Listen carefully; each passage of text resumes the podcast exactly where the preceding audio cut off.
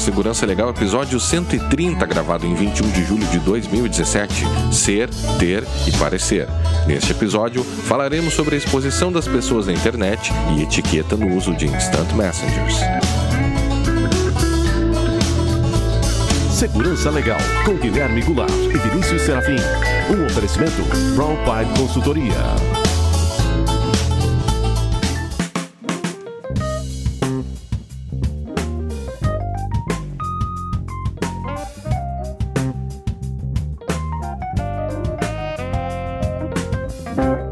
Sejam todos muito bem-vindos. Estamos de volta com o Segurança Legal, o seu podcast de segurança da informação e direito da tecnologia. Eu sou Guilherme Goulart, aqui comigo está Vinícius Serafim. Tudo bem, Vinícius? Como vai? Olá, Guilherme. Olá a todos os nossos ouvintes. Você tá meio, meio gripado, né? É, eu tô com uma atacada sinusite aqui, cara. É, coisa complicada isso. Fazer o quê?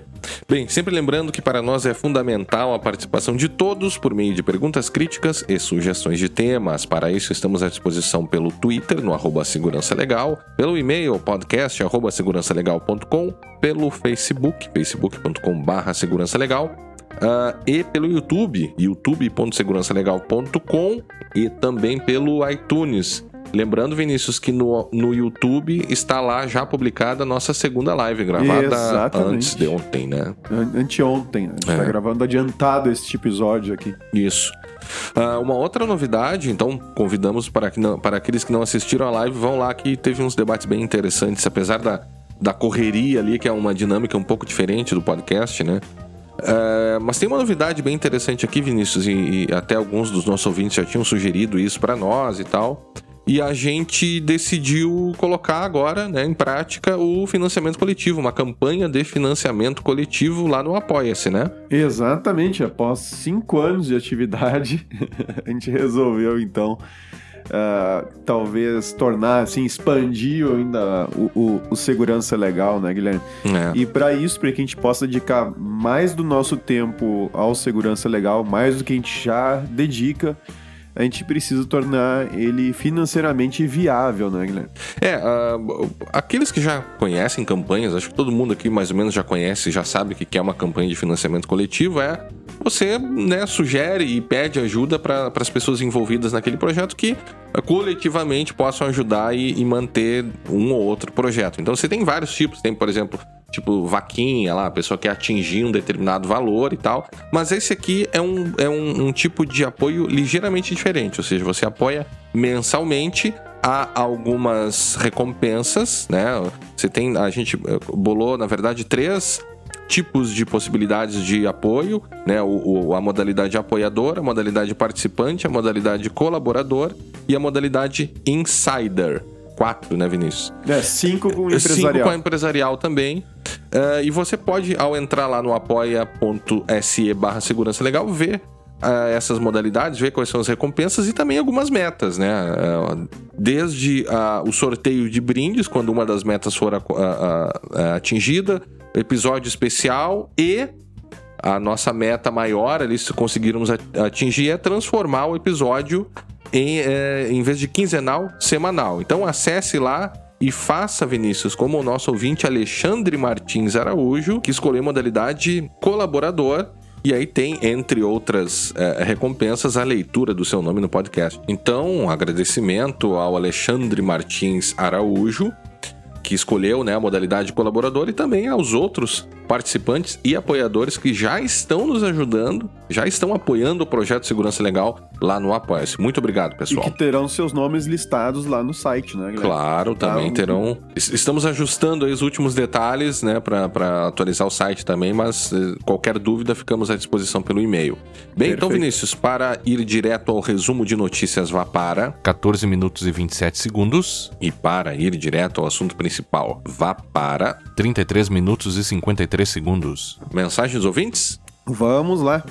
Bem, a primeira vem lá do nosso amigo João Hernani Vinícius. O que, que disse o João? O João diz o seguinte: Saudações, desculpe a demora para, para me manifestar, mas fui eu quem recomendou o Discord para vocês na primeira live do YouTube.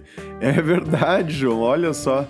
E a gente tá usando, viu? Valeu É. a tua dica. A gente tá usando, não é? E tá funcionando muito bem pelo que a gente tá Sim. acompanhando. Sim, usamos no último episódio, né? Com, com mais um convidado ainda do Serenata Isso. de Amor. Exatamente. E, e tá, a qualidade tá muito boa, né? Uhum. Tá, tá equivalente ao que nós tínhamos com o Skype. Mas vamos lá. Ele, ele ainda diz assim: Meu nome real é João Hernani. Devo muito a vocês. Como até disse na própria live, ah, quem me inspirou a escolher o tema do meu trabalho de conclusão de curso e seguir o estudo na área do direito da TI. Olha Legal, aí, Guilherme. legal. Bem na tua área. É. Obrigado por levarem minha sugestão a sério a ponto de gravarem um programa inteiro e por trazerem sempre programas recheados de conteúdo de qualidade. Um abraço. Um abraço, João. abraço, E- João. Obrigado e- pela e dica. Não foi um programa inteiro só, viu? A gente já gravou uns dois programas inteiros. É, com- eu acho que a partir de Discord, né? agora, claro, nesse aqui estamos eh, presencialmente, né? Juntos Uhum. aqui presencialmente, mas nos próximos continuaremos usando a tua dica aí. Valeu, João. Ah, só uma coisa, né, pessoal? Vi- Vinícius e ouvintes, vocês devem estar ouvindo aí um barulho, mas parece que alguém aqui no prédio resolveu fazer uma reforma. É. E como a Enfim. pessoa responsável não se encontra, né? É, eu não consigo Vamos dar uma chorada aqui, né? Vamos lá, vamos lá. Bem, eh, muito obrigado. Então, João, o próximo Vinícius é o Gustavo Scheffer. O que, que disse nosso amigo Gustavo? O Gustavo diz o seguinte: Olá, tudo bem? Meu nome é Gustavo, estudante de economia na UPF. Olha só, eu me formei na UPF, Teu colega. é Universidade de Passo Fundo. Ouvindo o episódio 80 sobre o Hacking Team, eu fiquei com uma dúvida. No episódio foi dito que na empresa as senhas eram guardadas no arquivo TXT dentro de um container criptografado no TrueCrypt. Aqui hoje a gente tem o VeraCrypt. né? VeraCrypt, né? Vinícius disse que esse método não é muito seguro, pois após aberto este container pelo próprio usuário, ele está vulnerável e pode ser acessado caso algum hacker consiga entrar em meu sistema. Eu fiquei preocupado porque eu uso o mesmo sistema, só que como VeraCrypt, perfeito. Como posso fazer que, eh, para que minhas senhas fiquem seguras mesmo após eu ter descriptografado o container? Há uma maneira de fazer isso no VeraCrypt ou tenho que mudar para outro programa? Aos poucos, eu tenho passado algumas senhas para o LastPass e tenho usado o VeraCrypt como um backup delas. Também tenho ativado, sempre que possível, o segundo fator de autenticação. Desde já agradeço pela atenção. Sou ouvinte do podcast de vocês desde o começo do ano. Parabéns pelo ótimo trabalho que vocês se propuseram a fazer. Bacana. Ô, Gustavo, muitíssimo obrigado. Gustavo, é o seguinte, tá? O VeraCrypt, TrueCrypt, né? qualquer... Qualquer crypt. Oi? Qualquer crypt. Qualquer crypt, né? Que, qualquer um desses softwares que cria um container criptografado, você fatalmente, uma hora, vai ter que abrir ele para acessar os arquivos. E se você fizer, fizer isso numa máquina comprometida, é, a pessoa tem o mesmo acesso que você tem aos arquivos. Então, nesse sentido, não vai proteger muito. Mas, sem dúvida nenhuma, você tem um nível de proteção ali que diz respeito a roubo de computador, né? o acesso físico ao disco da máquina. ah, cifrar com VeraCrypt pendrives, por exemplo, é extremamente útil e assim por diante. Com relação às senhas, ah, sim, você pode usar o VeraCrypt como uma camada adicional de segurança, mas eu te diria nem usa o LastPass, usa o KeyPass, né, que fica local na tua máquina. De novo, tu vai ter que abrir ele, obviamente, para acessar as suas senhas.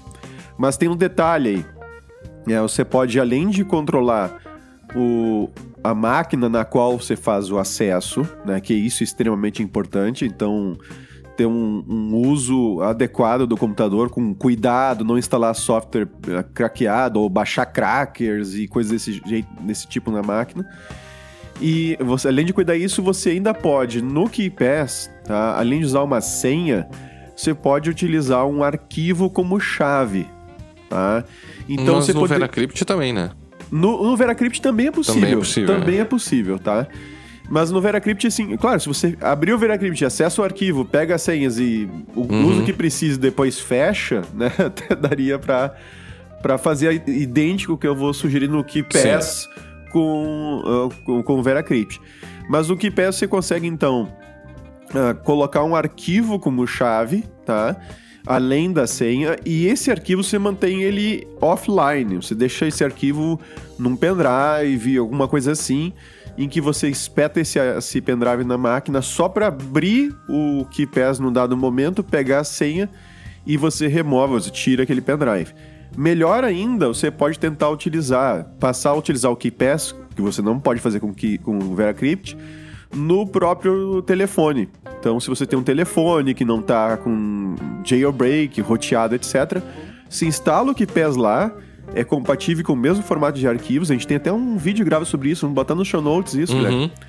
E você pode, inclusive, no telefone abrir o arquivo com a, a- a- o KeyPass com aquele arquivo-chave, digamos assim, tá?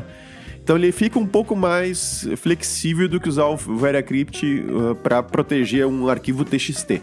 Tá? Ele é feito para guardar senhas. E é o método que eu te recomendaria. Tá? Dá uma olhadinha no vídeo que a gente vai botar no show notes que a gente fala extensamente sobre isso.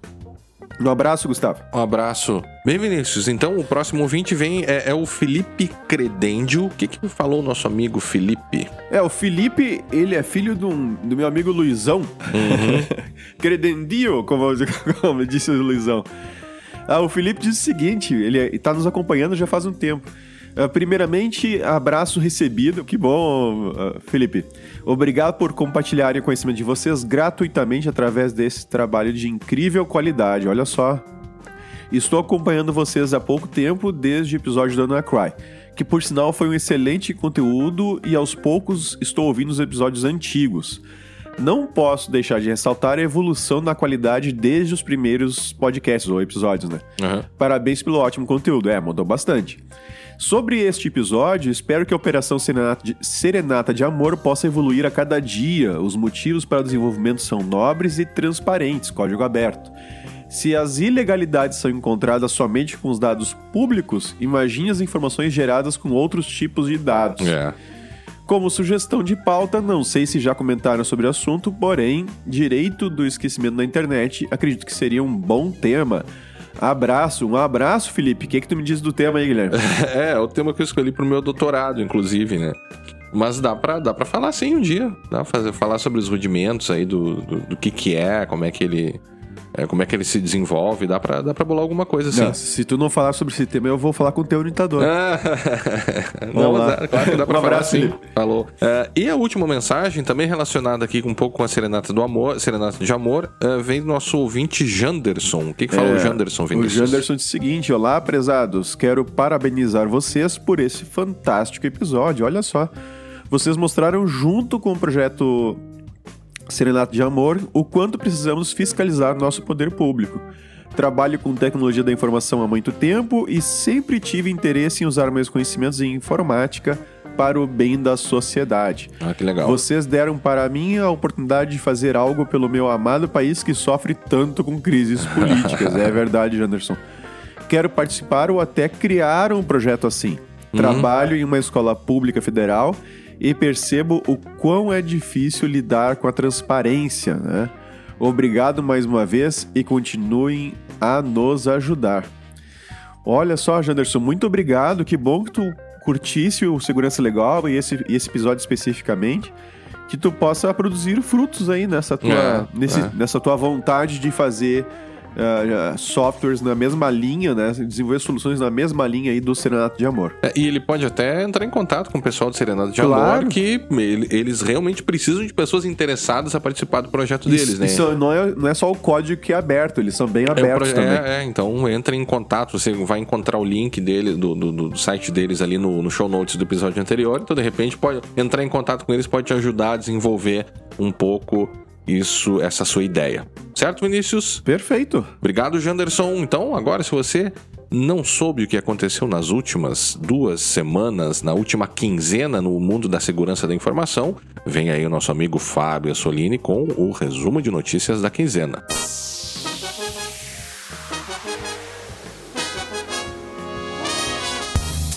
Resumo de notícias com Fábio Assolini.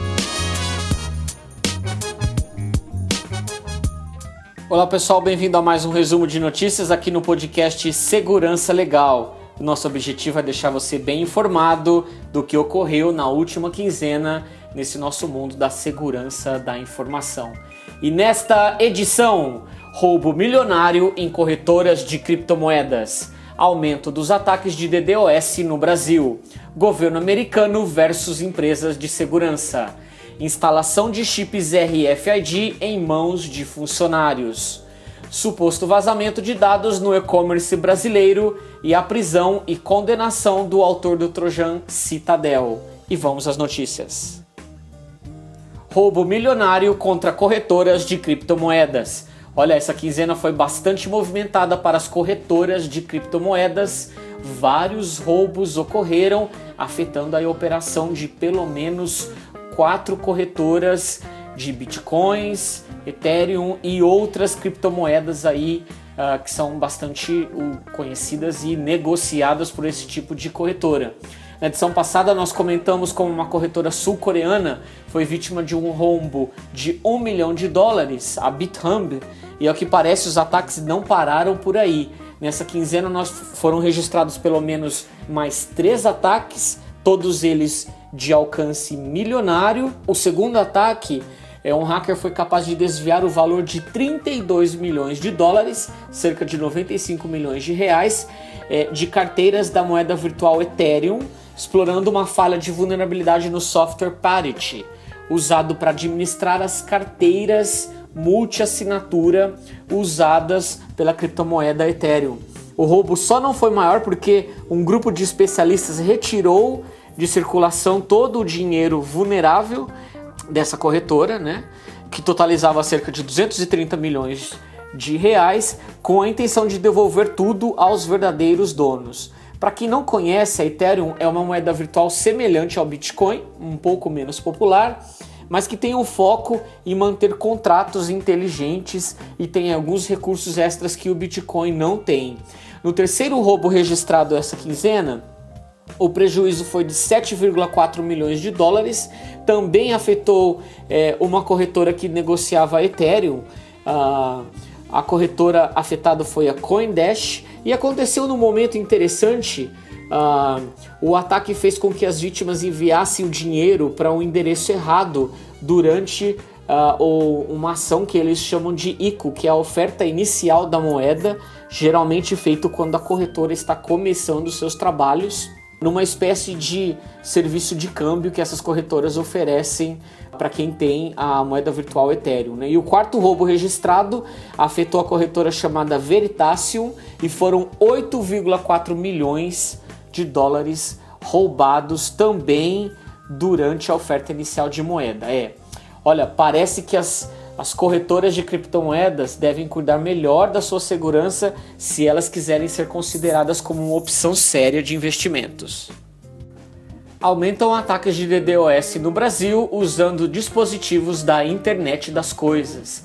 As estatísticas divulgadas pelo Centro de Estudo, Resposta e Tratamento de Segurança no Brasil, que é o CERT-BR, no último dia 17, mostrou um aumento considerável nos ataques de DDoS realizados no Brasil no ano de 2016. Estatísticas essas do CERT que confirmam outras estatísticas já apresentadas por, outra empresa, por outras empresas, como a Level 13 e a Imperva, que indicam que o Brasil foi um dos mais impactados por eh, códigos maliciosos que infectaram dispositivos da internet das coisas e usaram esses dispositivos para realizar esses ataques. Embora a internet das coisas seja vista como um cenário em que tudo é conectado, de torradeiras até as geladeiras, no mundo de hoje esses dispositivos atacados, né, por, especialmente pela botnet Mirai, são principalmente câmeras de segurança e gravadores digitais de vídeos que são conectados à internet. O Brasil foi, segundo as estatísticas do CERT, um dos países que mais alojou dispositivos infectados pelo Mirai, criando exatamente, é, criado exatamente para realizar ataques para tirar sites do ar, os ataques de DDoS. Nas estatísticas do CERT, houve um aumento de 138% ah, desses ataques comparados com o ano anterior, ano de 2015, envolvendo aí dispositivos aqui no Brasil que foram infectados pela Mirai e usados nesses ataques. Ainda de acordo com o CERT, a causa primária que está relacionado a esse grande aumento no número de dispositivos conectados e infectados, sem dúvida está a botnet Mirai, que está aí uh, usando e infectando muitos dispositivos aqui no Brasil para realizar esses ataques. Governo chinês força a instalação de spyware em smartphone de cidadãos. Eis que o governo chinês decidiu fazer espionagem descarada contra os seus cidadãos, de acordo com relatos da imprensa local. O fato tem ocorrido na província de Xinjiang, onde existe uma população minoritária de muçulmanos que tem sido alvo aí da ação do governo chinês. As autoridades publicaram um anúncio instruindo os cidadãos dessa província a instalarem um aplicativo em seus smartphones e está conduzindo verificações regulares aí nos aparelhos dos cidadãos para garantir que o app realmente tenha sido instalado. Os usuários de Android são instruídos por oficiais do governo a escanear um QR Code para instalar um app chamado Jingwang, que dizem as autoridades esse aplicativo é usado na detecção de atividades terroristas, detecção de vídeos religiosos ilegais, detecção de imagens, e-books e documentos eletrônicos proibidos pelo governo. Se algum conteúdo desse tipo que o governo considera ilegal for encontrado no celular do usuário, o aplicativo solicita que o usuário delete esse conteúdo uh, de acordo aí com as orientações do governo chinês.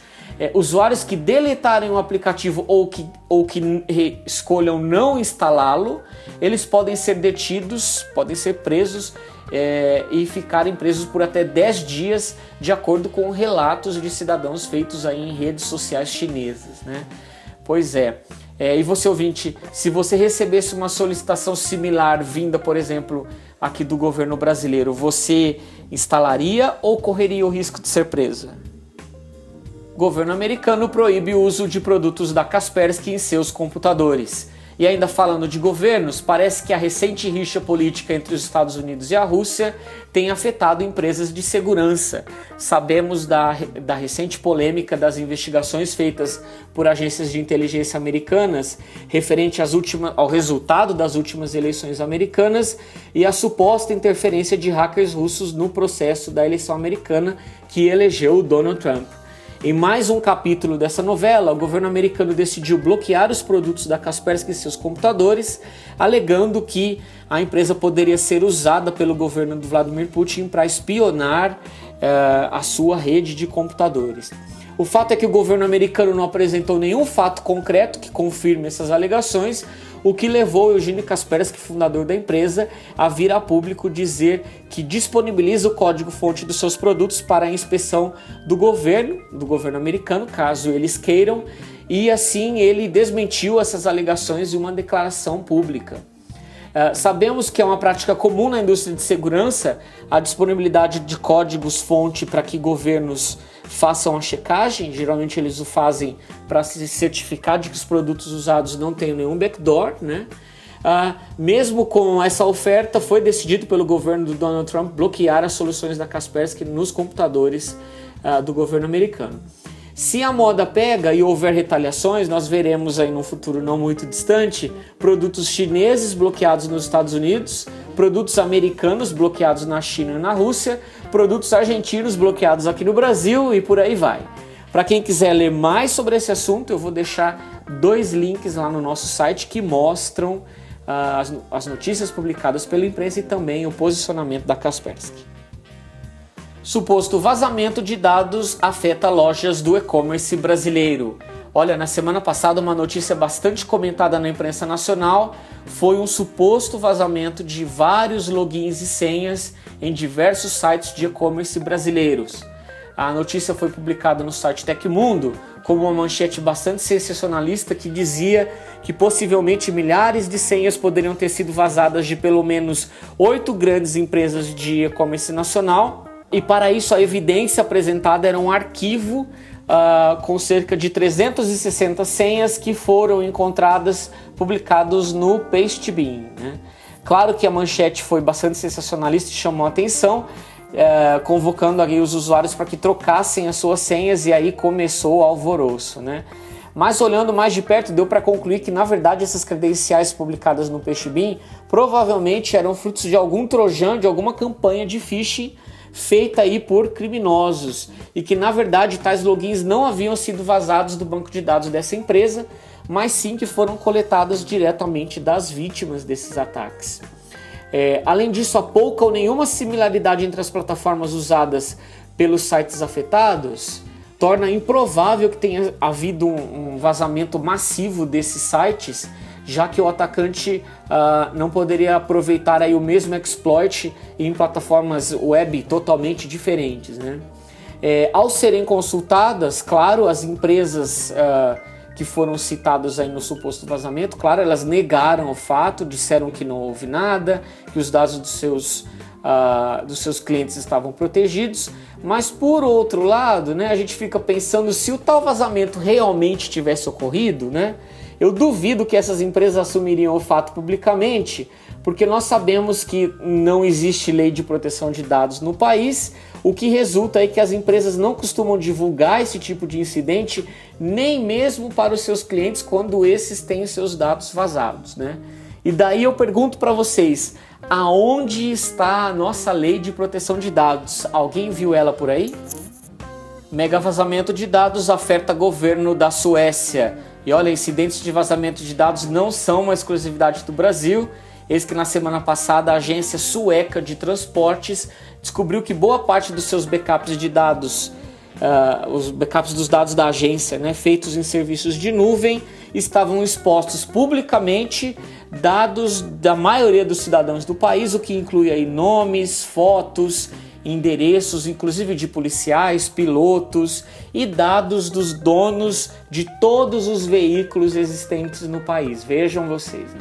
O caso teve muita repercussão por lá, mas diferentemente do que ocorre no Brasil, a diretora da agência ela foi penalizada pelo incidente. Ela teve aí um salário descontado por causa é, do incidente que a imprensa sueca considerou como uma pena branda, visto o tamanho dos dados que foram vazados publicamente. Nós sabemos que tal punição aqui no Brasil não existe, não seria possível porque nós não temos nenhuma lei para punir esse tipo de incidente.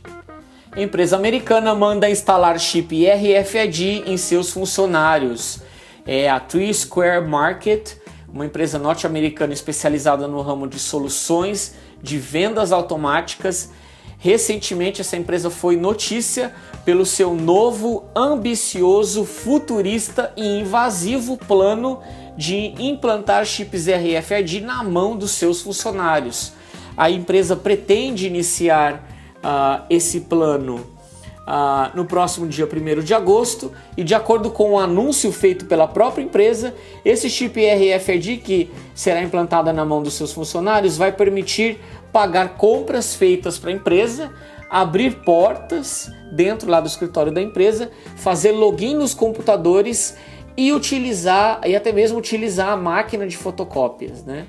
para além de outras tarefas relacionadas com o trabalho.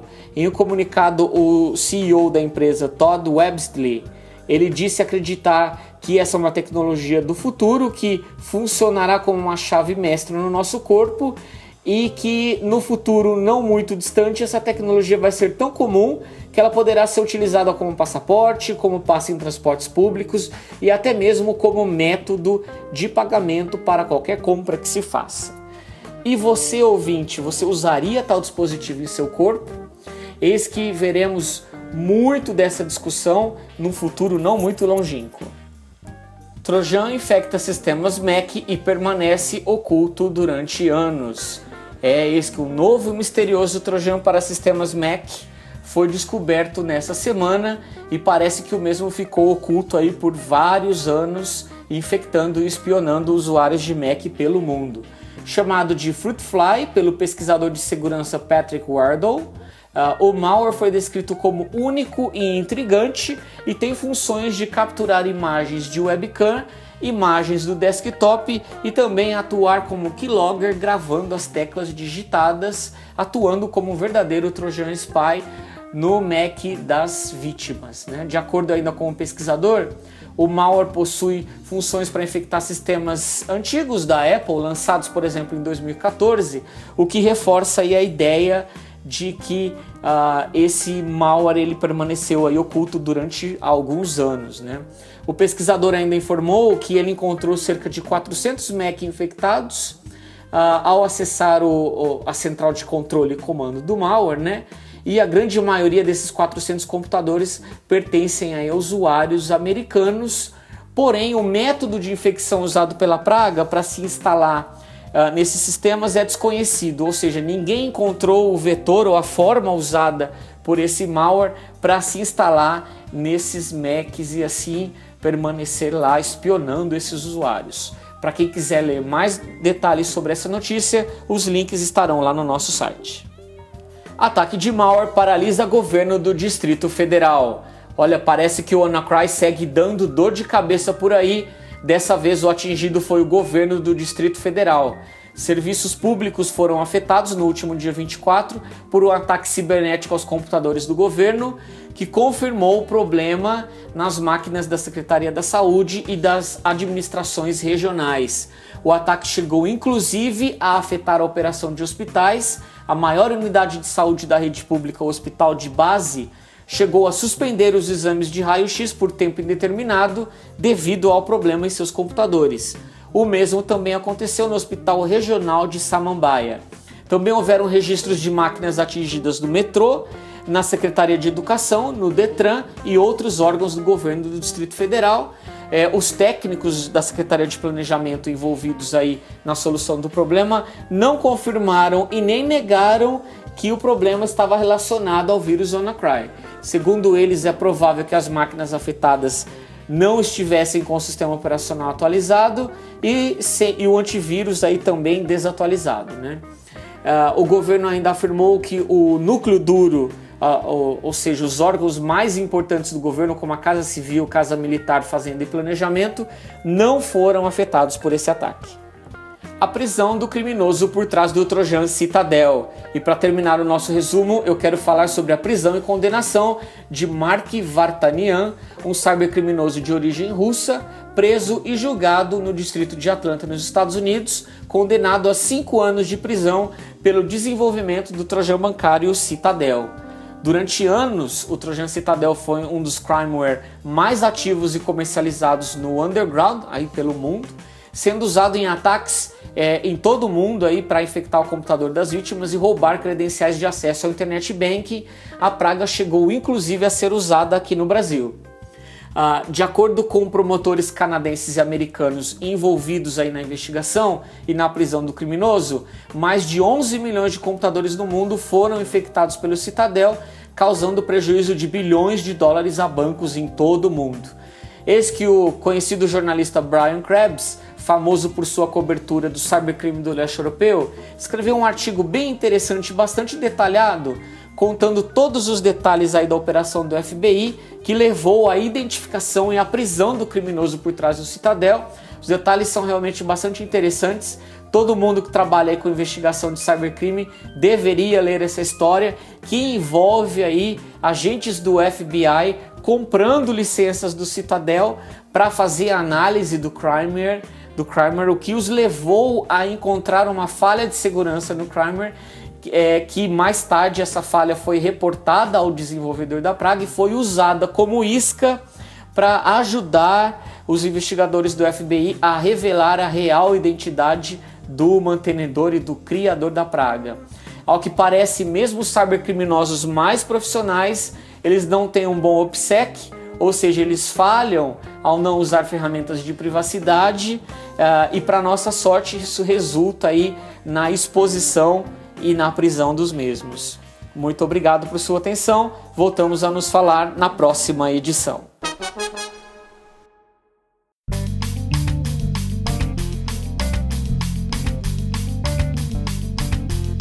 Bem, Vinícius, esse episódio, né, a gente teve que antecipar a nossa gravação, né, por questões de férias, enfim. Uhum. E a gente decidiu retomar um pouquinho um episódio nosso aqui que fez bastante sucesso, que foi o Homem de Internet. O nosso episódio de número 107. 107 é, e, e, foi um episódio que fez bastante sucesso, ele foi um episódio um pouco mais aberto. É, e uma das coisas que a gente está querendo fazer também com o podcast é abrir às vezes um te o tema um pouco para, para além da segurança da informação e do direito da tecnologia, mas envolvendo também esses aspectos de tecnologia e sociedade de forma uhum. geral. Que, que nos, nos, interessam. Nos né? interessam e, e, e, deixa a coisa um pouco mais leve. São episódios né, um pouco mais abertos, assim. Quem sabe a gente tenha que criar um spin-off aí do. É, talvez um, uma outra. Se, vamos ver, né? Depende outra série. Pode ser um outro, pode ser um outro, um outro, uma outra recompensa lá do nosso, Pode nosso ser. financiamento coletivo. Pode ser. Mas o nosso ponto de partida aqui é o livro de um cara chamado Guy Debord. É um cara controverso, né? Ele tem uma questão política por trás dele. Ele foi um cara meio anarquista, assim, e criticou bastante o próprio capitalismo. Então ele é odiado por muitas pessoas em face disso. Mas ele tem uma questão muito interessante. Primeiro que é aquela crítica que já bem conhecida que se coloca à ideia do capitalismo, que é a valorização do ter sobre o ser. Isso não é grande novidade, é uma coisa que ambos os espectros políticos concordam, né? A gente acaba se, se eh, sendo envolvido pe- pela ideia de comprar de uma forma tão ampla que muitas vezes você acaba, inclusive, classificando as pessoas pela capacidade que elas têm de ter coisas, né? Enfim, essa ideia é bem conhecida. Agora, o que ele... Mas por outro lado, será que o sistema faz isso com as pessoas ou as pessoas fazem isso com o sistema? Cara, essa é uma, essa é uma, uma discussão, eu não, não, não saberia te responder, né? Não, mas não, é só. Eu não, eu não, eu não quero uma resposta. né? Eu tô pensando aqui. E é bom lembrar que o Guilherme leu muito mais sobre esse assunto, né, Guilherme? Ah, né? Não, mas do que eu, sim. E eu vou falar aqui mais de forma empírica, né? Uhum, uhum. Mais das experiências, do que eu tenho observado por aí, né? Eu faço bastante palestra em escolas e tudo mais. Sim. E falo bastante sobre isso, então converso com muita gente, então não. Eu vou mais. Minha linha é mais por aí nesse episódio. Uhum. É, é, é a questão de saber se, se algo condiciona ou se é condicionado, né, pelo meio, enfim. Aham. Mas o que o, o Debord coloca, que eu acho bem interessante, é que ele amplia essa ideia da valorização do ter sobre o ser. É. E ele diz que mais importante do que o ter para essa sociedade do espetáculo, que é o título do livro dele, Aham. é o parecer. Pá. Então, isso de é repente, verdade. não basta você ter. Você precisa demonstrar, você precisa aparecer. Aham. E aí, essa é a conexão. Esse livro foi eh, escrito no final da década de 60, início de 70, se não me engano. E aí, a conexão da obra dele com o, o- o nosso episódio é que, com a internet, mais importante do que você viver certas experiências é você registrá-las e você demonstrar, aparecer, você publicá-las na internet, né? E daí um exemplo, eu tava falando com o até tirei uma foto, mas evidentemente não vou publicar aqui para não expor as pessoas, né? Eu estava no shopping dia desses e aí lá no shopping tinha um negócio tipo é, Masterchef para crianças. Então É. tinha os, os fogões lá e tal, as crianças vestidas de chefe e uns ajudantes ali, né, orientando as crianças a fazerem os, lá, os pratos, doces, sei lá o que que é. Então, bastante gente em volta daquilo, mas dava para notar que a maioria das pessoas que estavam em volta ali, na, na frente do daquele Masterchef infantil ali no shopping, É. eram os pais das crianças. E a, a foto, a foto que eu retirei que me chamou muito a atenção é que todos os pais estavam com o telefone filmando aquilo, aquela situação, todos. Então peguei uma linha assim de uns 12 pais assim com o telefone na, na mão, olhando para a cena pelo telefone. Ou seja, eles não estavam vivendo efetivamente aquele momento, eles estavam registrando aquele momento e muito provavelmente iriam publicar aquilo nas redes sociais, né? Até dá para fazer um paralelo também com aqueles episódios que a gente fez sobre a questão da imagem, exposição de, de crianças na internet, porque é uma, é uma coisa também que pode parecer muito bonitinho, pode parecer muito bacana, mas talvez para criança no futuro pode não ser muito agradável ter tudo que ela faz na sua, na sua vida exposto na internet. né? Então, a ideia de se mostrar, a ideia de aparecer com as novas tecnologias, ela se amplia muito.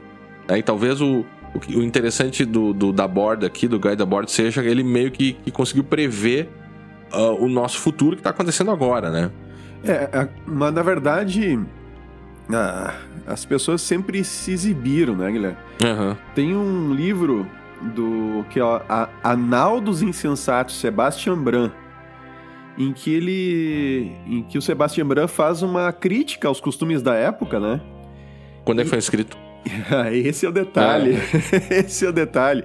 Ele fala da questão da moda, ele fala das pessoas que acumulam coisas que não precisam, ele fala, ele fala do parecer, né, da, da necessidade que as pessoas têm de parecer, de se expor para as outras, e quando na verdade não são aquilo que elas demonstram e tal. E esse livro, cara, ele não foi escrito, ele foi escrito na década de 90. Uhum. Só que do século XV. tá? Ele foi escrito aqui, ó, só pra vocês terem uma ideia. Não, 1497 é uma tradução para o latim. Deixa eu ver aqui a primeira, a primeira, o primeiro ano de publicação, deixa eu ver que é anterior ainda, 1458. Ele foi um dos primeiros livros impressos. É, a invenção, a imprensa de Gutenberg uhum. é de 1440. Uhum. Então, ali, os primeiros 18 anos aí da, dos livros impressos, e ele foi um dos primeiros livros impressos, um dos. Uh, e ele critica, se a gente lê esse livro, claro que tem aqui uma série de ideias e preconceitos da época, né? Uhum. Mas a gente encontra muita coisa que a gente está vendo hoje acontecendo descrita aqui. É. Ou seja, não é algo assim tão novo, né? Tão.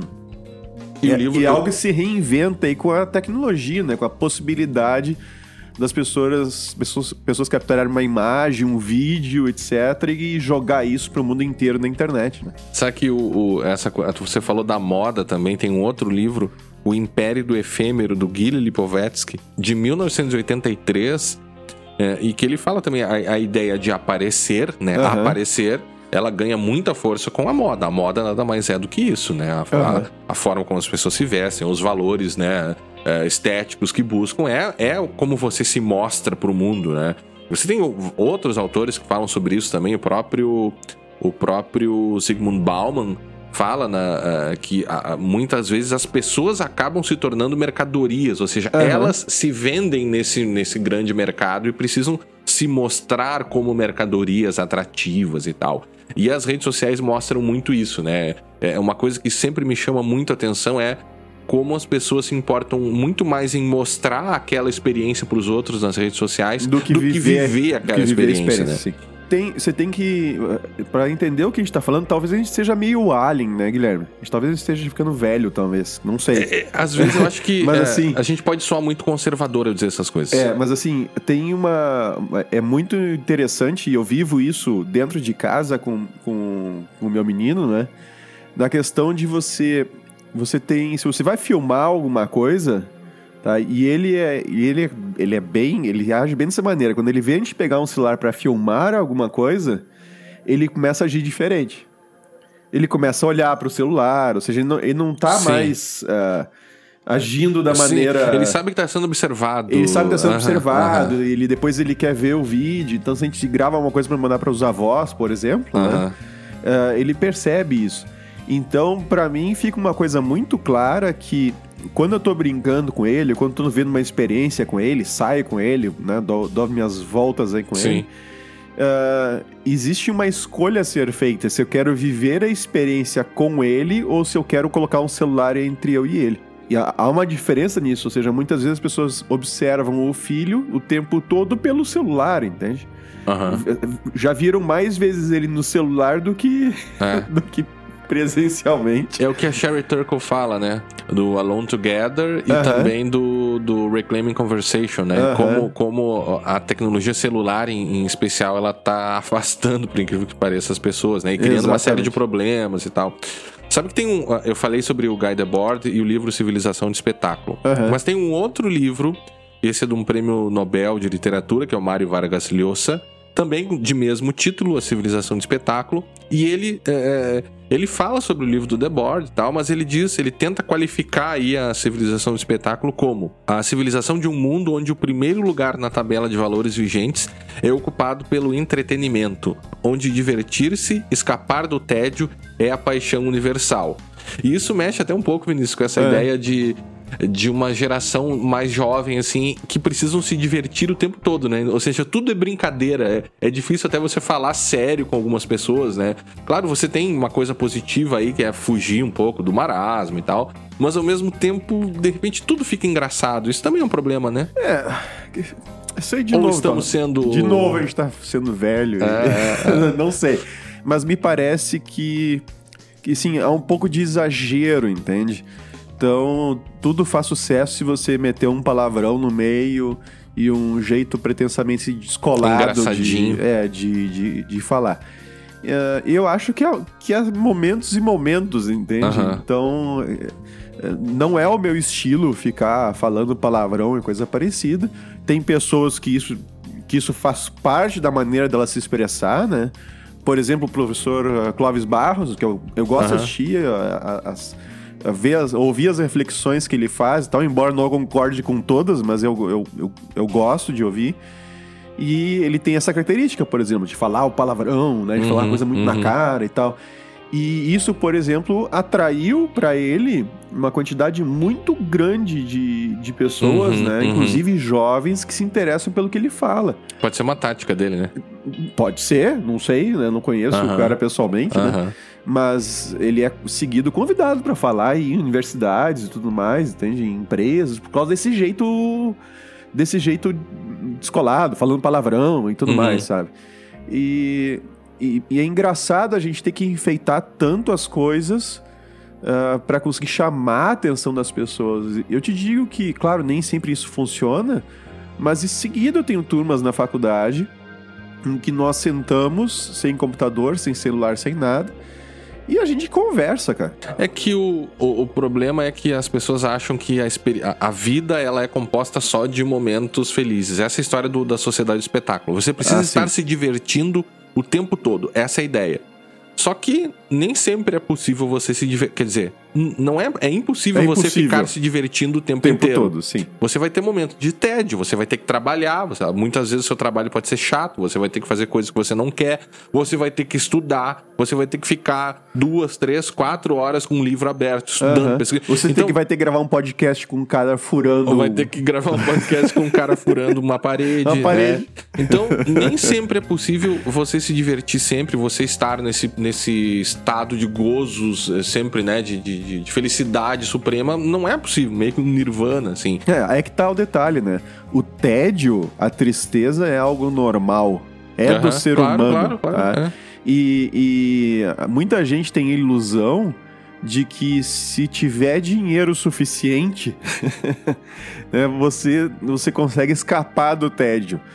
Não, você não consegue. A gente tá cheio de demonstrações aí pelo mundo que isso não, não Hum. é suficiente. É. Ah, não, não, é, não é essa a saída. Sabe que o retornando à ideia de se mostrar, Vinícius, é uma É. coisa interessante. A gente conversava sobre isso antes aqui, porque você tem um desejo, né, né, socialmente assim, é, dominante do, do se mostrar. As Aham. pessoas têm que se mostrar o tempo inteiro e elas estão sendo ensinadas a se mostrar. Sim. Ou seja, você dúvida. não pensa mais o porquê você está se mostrando. Aham. Basta você pegar a sua timeline do Facebook, que é uma coisa irrefletida. E não raro, e eu tenho essa coisa de querer tentar, às vezes, controlar a minha imagem. Tem Aham. vezes que eu não quero ser fotografado, que eu não quero ficar aparecendo em- em fotos de tudo que eu faço. Não faça um check-in com. Não faço check-in em todos os lugares que eu vou. E esses dias eu precisei explicar para um grupo de pessoas que eu não queria ser fotografado. As pessoas, eh, elas me olharam com uma cara como se eu fosse um alien. Como se eu fosse uma pessoa antipática. Como se eu estivesse. Como. Eu, assim, eu me senti sendo indelicado em dizer que eu não gostaria de ser fotografado. Porque tem pessoas que. É, é a história de você não vive a experiência. Você está lá Exatamente. somente para fotografar aquilo ali e para postar aquilo no Facebook depois. É, sim, se você quiser fazer isso, tudo bem, é uma escolha sua. Agora não envolva os outros. É, Não se pensa mais nisso.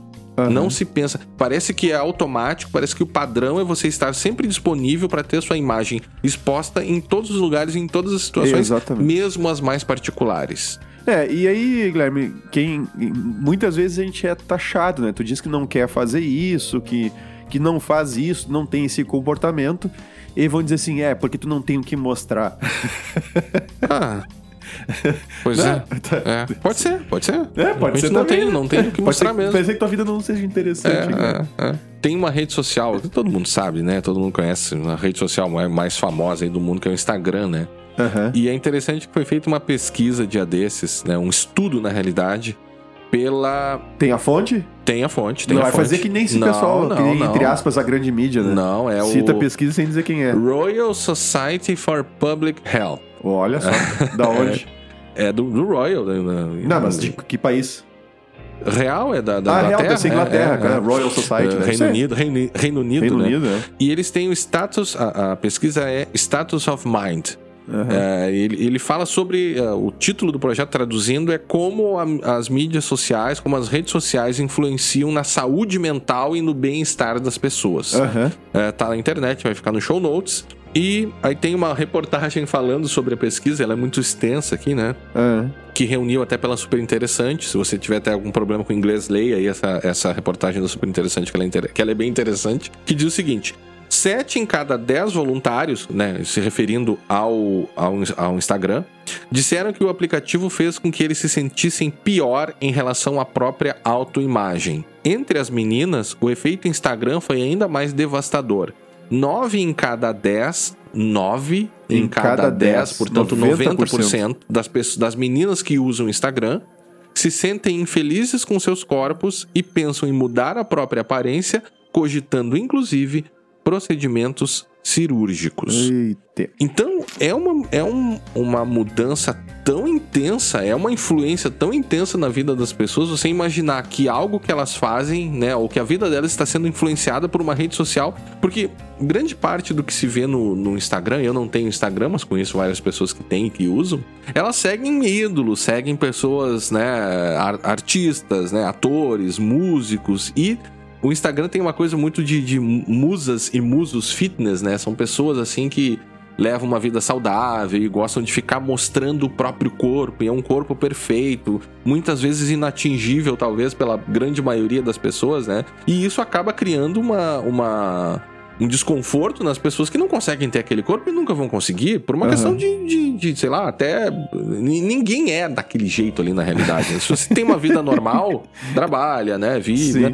você não vai conseguir. É, é um esforço muito, muito amplo para você conseguir chegar àquele aquele tipo de imagem pessoal que é mostrada no Instagram. Então, em função disso, por incrível que pareça, o Instagram é a rede social que mais deixa as pessoas infelizes, causa e, e talvez aí, nas pessoas. Entra aí o, o justamente o, a condenação de, do, do Sísifo, né? Uhum. Aquela, a, é aquela figura, figura grega, né, da mitologia grega, que foi condenado, no final das contas, não vou contar a história do Sísifo aqui, mas se catar na internet você vai achar bastante coisa, tá?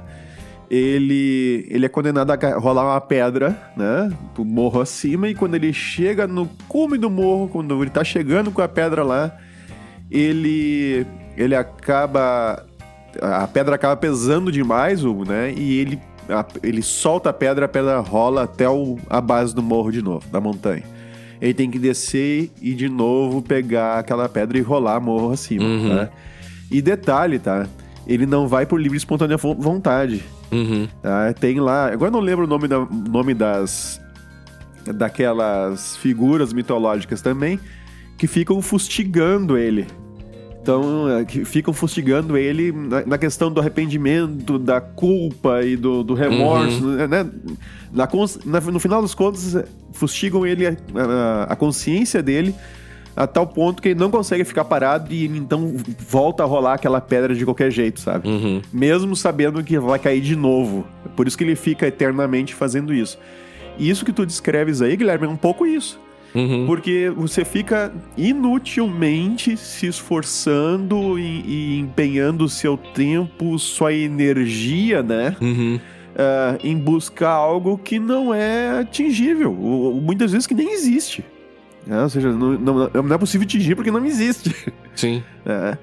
E você deixa de viver a sua própria vida, você deixa de ter um, de, de ter um equilíbrio aí saudável entre as suas necessidades e você acaba gerando situações né, que, não, que não precisaria enfrentar por causa dessa necessidade de, de buscar, atingir, aquilo, né, atingir é. aquele ideal lá que você está vendo. Mas é interessante, né? É, é, é interessante não que a gente já não tenha percebido que tem muita gente viciada em rede social, né? Essa é uma coisa.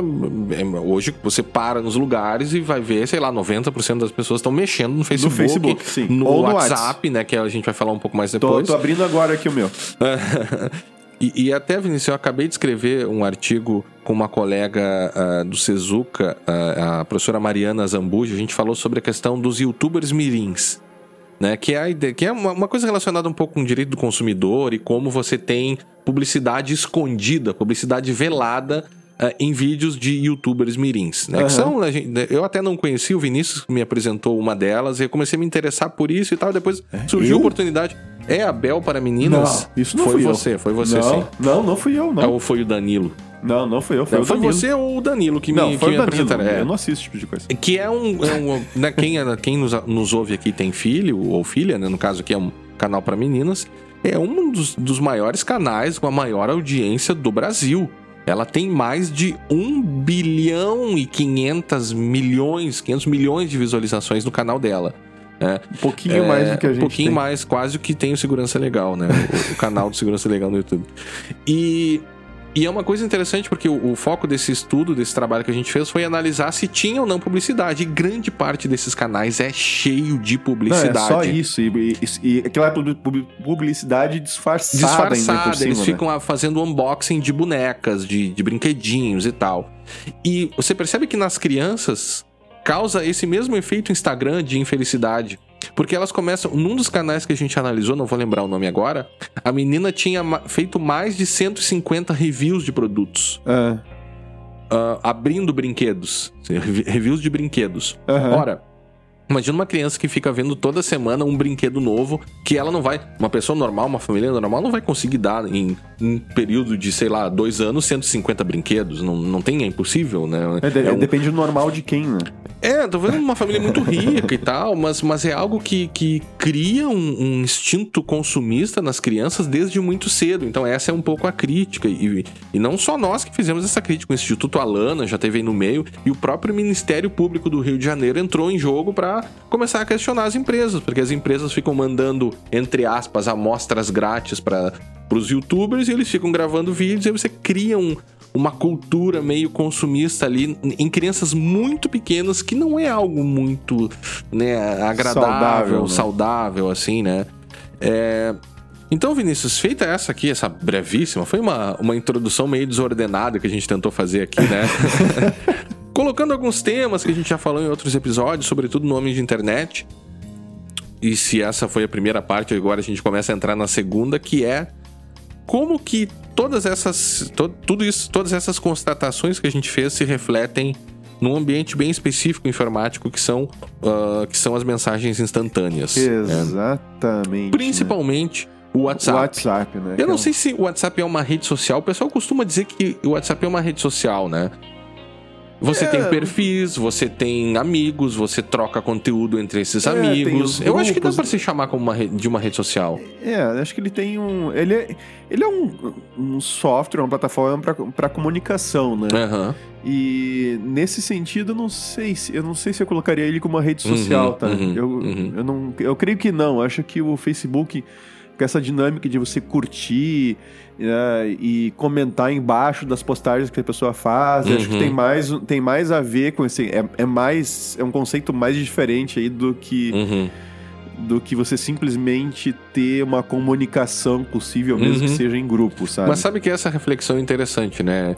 É, será que o WhatsApp é meramente um aplicativo de mensagens? Será que ele não tem um potencial de alterar também a dinâmica da comunicação? Será que as pessoas não estão se comunicando de uma forma diferente ou estão colocando coisas talvez ali que não deveriam colocar é, pela própria dinâmica do WhatsApp? Ah, sem dúvida. Bom, mas, mas eu não creio, não creio que seja a dinâmica do WhatsApp, tá? Do Acho que- WhatsApp em si. Do WhatsApp em si. Eu acho que são as pessoas, né? Sebastian Bran, né? 1458. então você você começa você vê coisas ali que simplesmente mudaram a forma, tá? Aqui é muito importante lembrar o que eu já falei antes, é que eu vou aqui tratar de uma forma mais empírica, tá? Uhum. É, do que parece, inclusive, segundo eu converso com o pessoal por aí, senso, senso comum, né?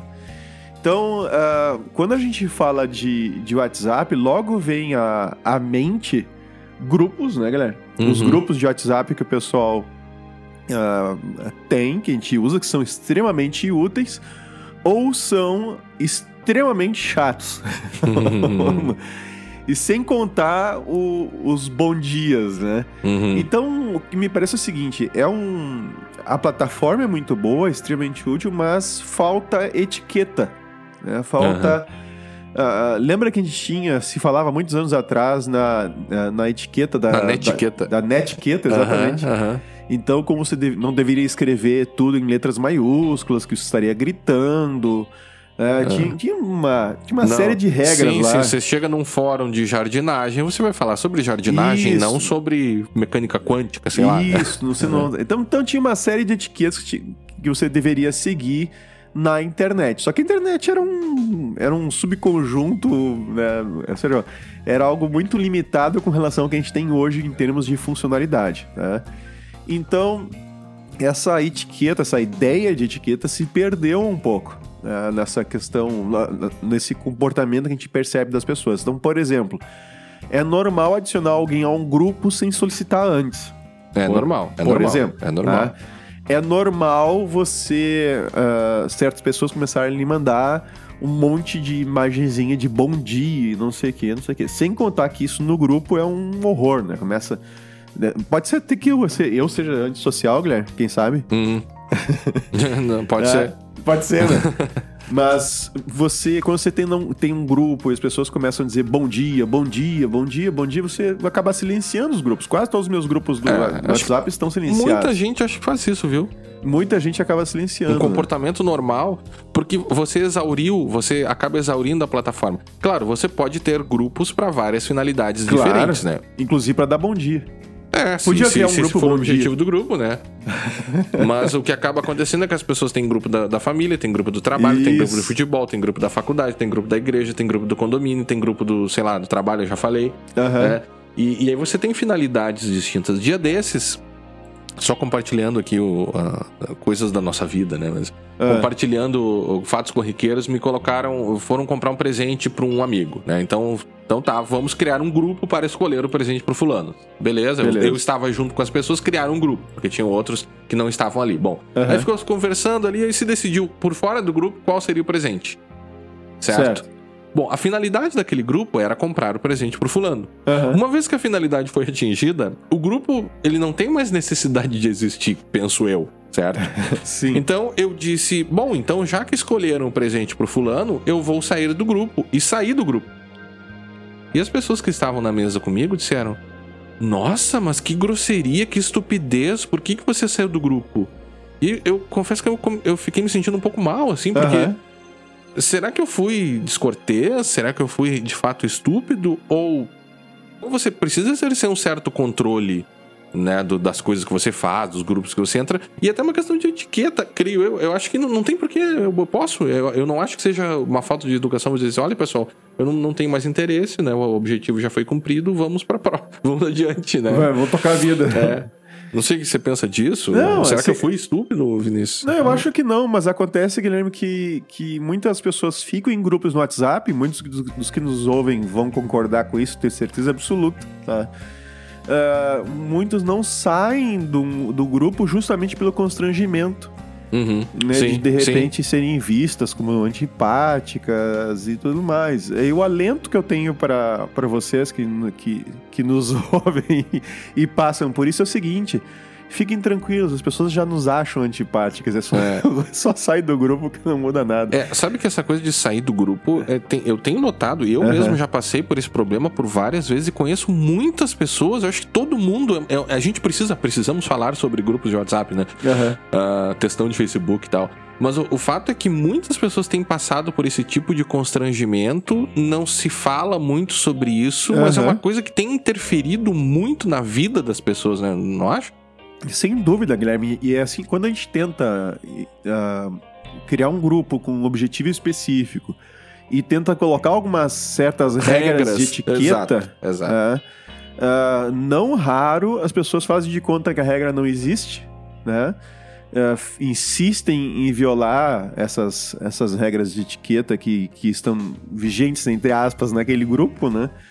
E se você corrige, você chama atenção duas ou três vezes, ah, a, a coisa você passa como antipático, né? Tanto Passa que tem, um, tem um grupo é. que eu criei, eu não vou dizer que grupo que é, Sim, sim. mas o grupo que eu criei já um tempão atrás, já uma no- finalidade específica. uma finalidade específica, já não tô mais nele. e é exatamente, passei a administração adiante e caí. É. fora. Havia essa regra e eu controlei umas duas ou três vezes, né? e- Fiz com que a regra fosse um umas duas ou enforcement. três enforcement, né?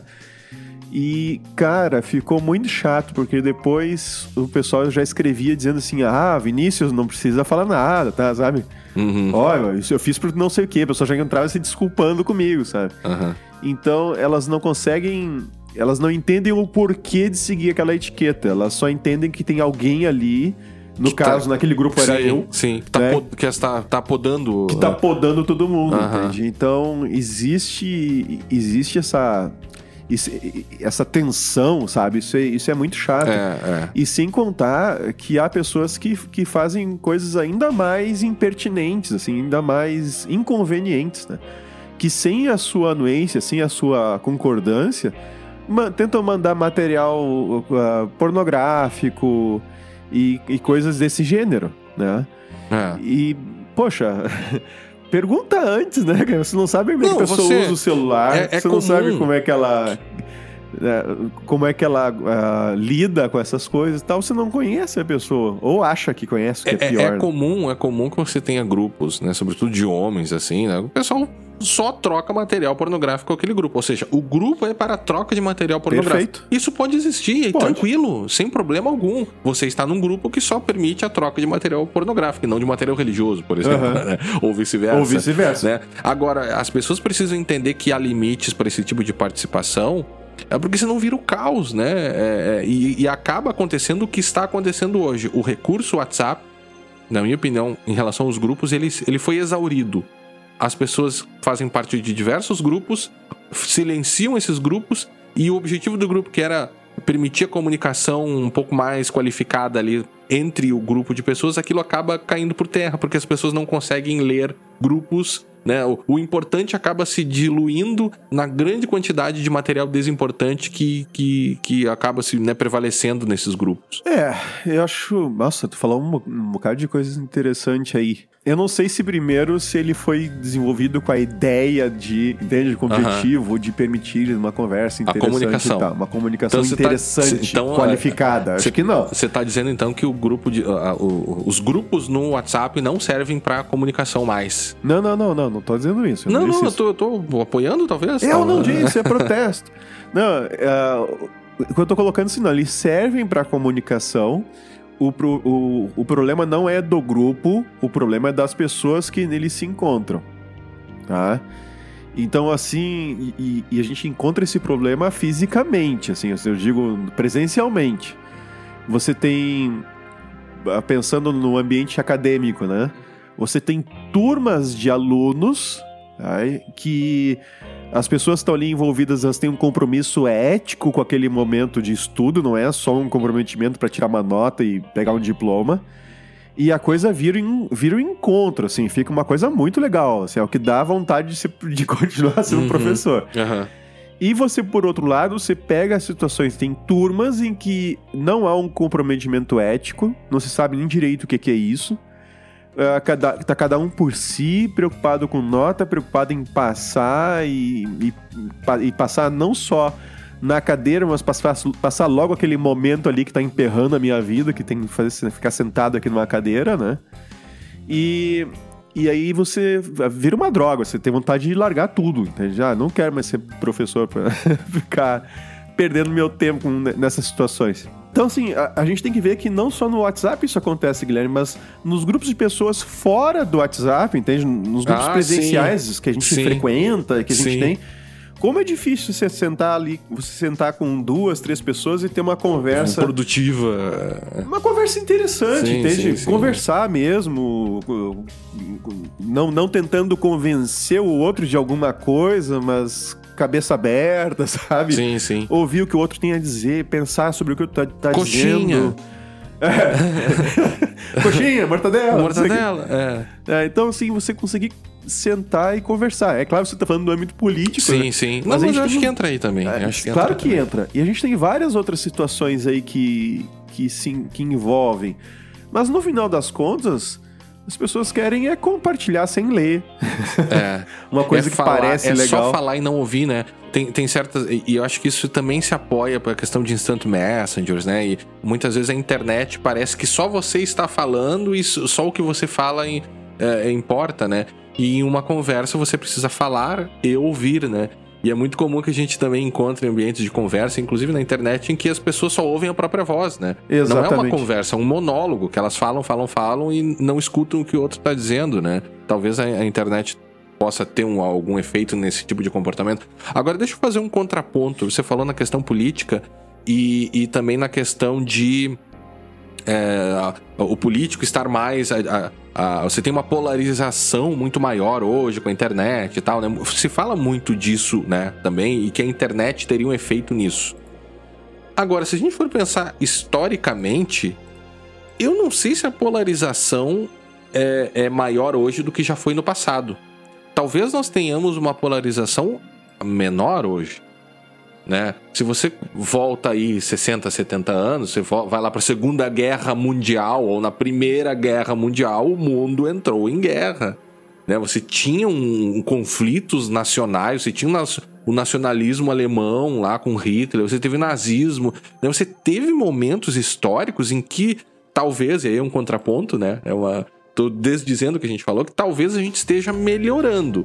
Claro, a internet, o Humberto Eco falou da voz a idiotas, eu não sei se ele está completamente certo ou não, né? Porque mesmo os idiotas têm liberdade, devem ter liberdade de expressão, né? Obrigado. Mas talvez, talvez se amplie uma visão para discursos que antes uh, essas pessoas não tinham como se manifestar. Então talvez tenha uma percepção de que as coisas estão pior e tal. Mas talvez não seja assim, talvez estejamos melhor. É. Talvez tenhamos hoje com as redes sociais, e, aí uma, e o Castells fala sobre isso, é, nós temos uma arena de discussão, né? Nós temos a possibilidade de reunir pessoas em torno de ideais que antes não talvez ficasse mais difícil, né? Uhum. Você tem uma possibilidade de discussão política, a possibilidade, não que existe, né? Mas uh, arenas de votação, de discussão uhum. mais, mais qualificadas, né? Também tem isso. Tá? A gente pode fazer o contraponto de tudo que a gente falou também. É, né? é o que me tem um livro sobre isso, Guilherme, sobre a questão de conversar, né? Uhum que é o que é do Mortimer Adler,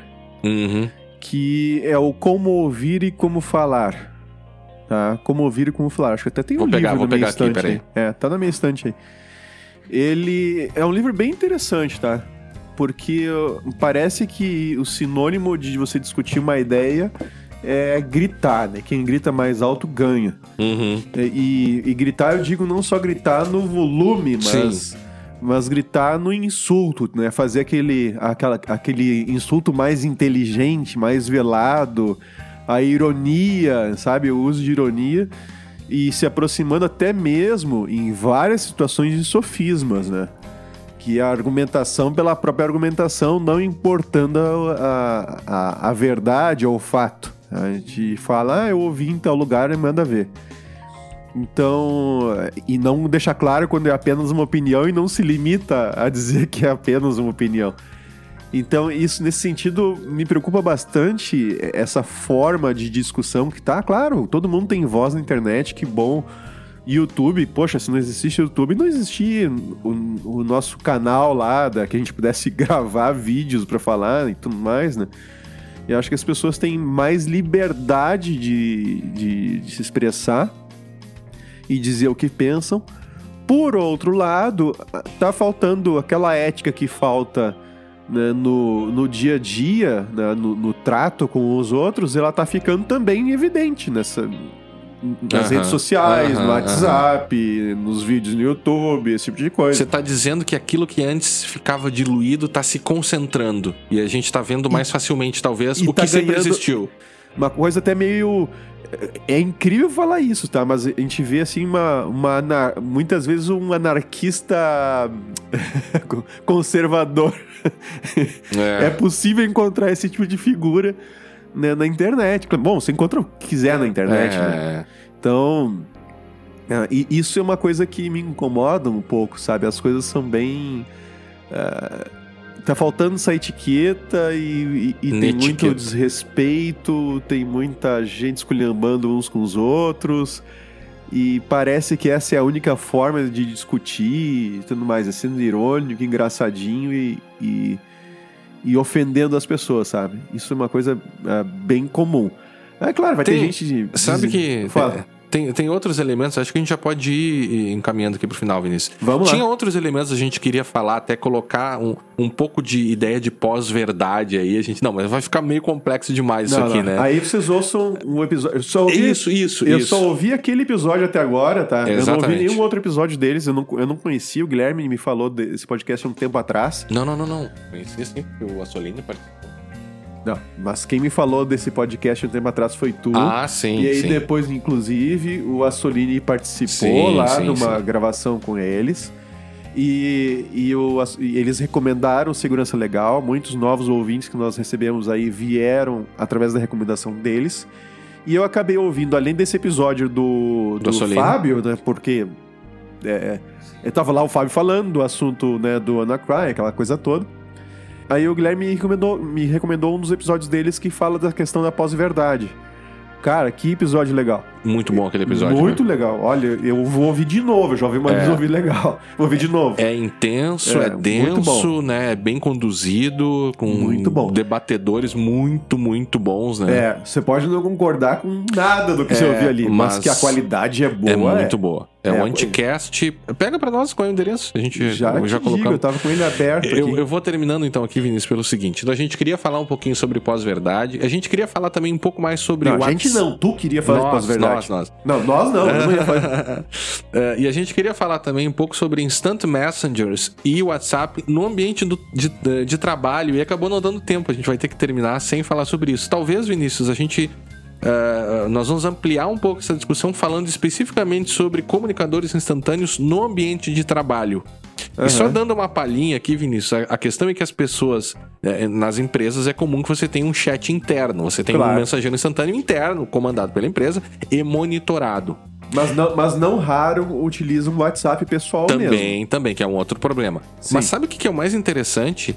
É que as pessoas estão se esquecendo que elas estão sendo monitoradas legitimamente, legalmente pela empresa e estão falando coisas nesses chats internos que estão levando que elas sejam despedidas por justa causa. Ou seja, você está no ambiente profissional, é, é, é, monitorado. Você sabe que ele está sendo monitorado. Você assinou os, né, lá no, no, no- no contrato de trabalho, um termo de ciência, dizendo que você sabe, só pode usar para fins profissionais e as pessoas estão, talvez por essa, essa coisa tão presente de que você precisa dizer o tempo todo aquilo que pensam? E, né, Você tem que se mostrar, você tem que falar, você tem que dizer tudo. As pessoas estão sendo despedidas por Exatamente. coisas que elas poderiam evitar. Então, talvez esse seja um, um, um link que a gente deixa aberto para continuar no outro episódio aí sobre Instant Messengers Inclusive em relação de trabalho. da, da pessoa ficar sendo demandada pelo trabalho fora do horário de trabalho. Com esses efeitos também, Com né? essas Efeitos coisas aí. de hora, com horas extras, próximo. sobre aviso. É, e, e tem um monte de coisa. Agora, com a, com a alteração na alteração na CLT, tem algumas questões também relacionadas com teletrabalho aí que também podem ser faladas nesse outro episódio. Vamos lá, então.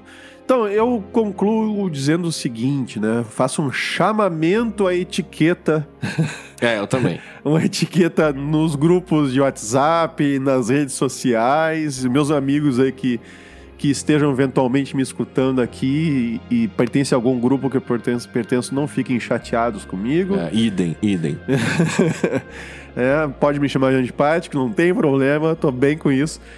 E, mas que a gente tenha um pouco mais de cuidado ao utilizar os grupos aí e também ah, na nossa exposição. Temos vários episódios falando sobre isso. Recomendo aí que dê uma olhada na nossa lista. Tem Homem da Internet 1, tem Crianças na Internet, tem três Sobre episódios sobre crianças, crianças é. na internet.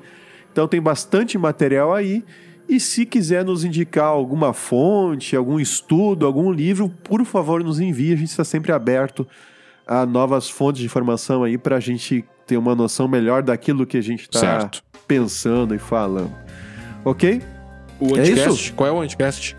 O anti... Ah, o Anticast é o 264. Eu tô com o link aqui dele. Vamos botar o link no Isso, show no notes. show notes. Isso. Tá, o Anticast número 264, após verdade. Muito bom. Ó, teu telefone tá tocando Olha já. aqui um telefone aqui. E, e também uma outra coisa, Vinícius, é, não se esqueçam que estamos lá no Apoia. Se você quer fazer parte e quer colaborar com o Segurança Legal, agora você pode fazer de uma outra forma, além de enviar mensagens e ouvir, mas eh, considere essa possibilidade.